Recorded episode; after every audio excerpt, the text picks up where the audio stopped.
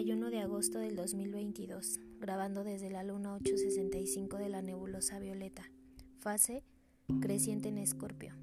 Aquí Perséfone y el tema de hoy es Tabú 775. Bienvenidas.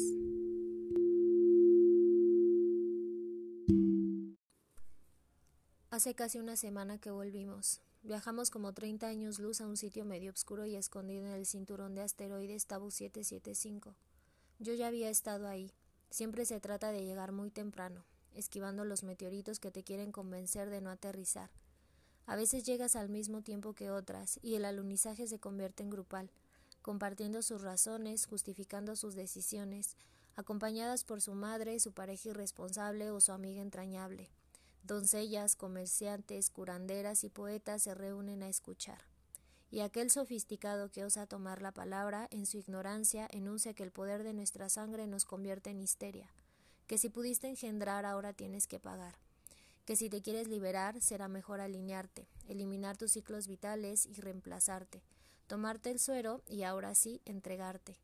Las enfermeras que lo acompañan solo abrazan con la mirada, diciendo, hermana, también estuve ahí sentada, y da inicio a la travesía decididas pero con miedo al dolor, llorando, temblando, vomitando, o como mi amiga que subió a la montaña y ni una lágrima derramó, durmiendo, respirando, desprendiéndote del que hubiera sido.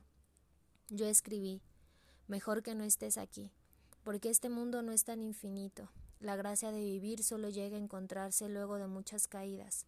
Mejor que te quedes en la idea de lo que pudo haber sido y no fue, Estarás mejor y más feliz en la realidad alterna en donde no vas a enfrentarte con mi mundo de errores continuos e incongruencia.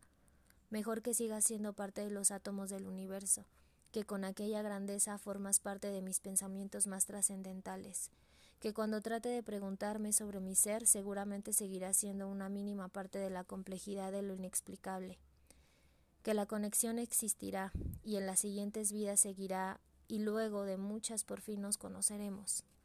Mejor que te quedes como parte del cuento que hay que extirpar, un recuerdo compartido, colectivo, porque es una elección a favor de la evolución, porque somos seres que se multiplican, y como todo sistema hay que perfeccionarnos cuando nos fragmentamos, dejar de ser diosas divinas condenadas a sufrir, a servir y no vivir.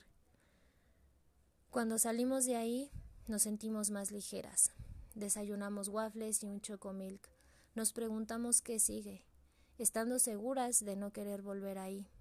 Ahora que ya pasó puedo verme con ternura, con aceptación y conciencia de que mi cuerpo es mío y yo decido. Nos oímos en otro tiempo.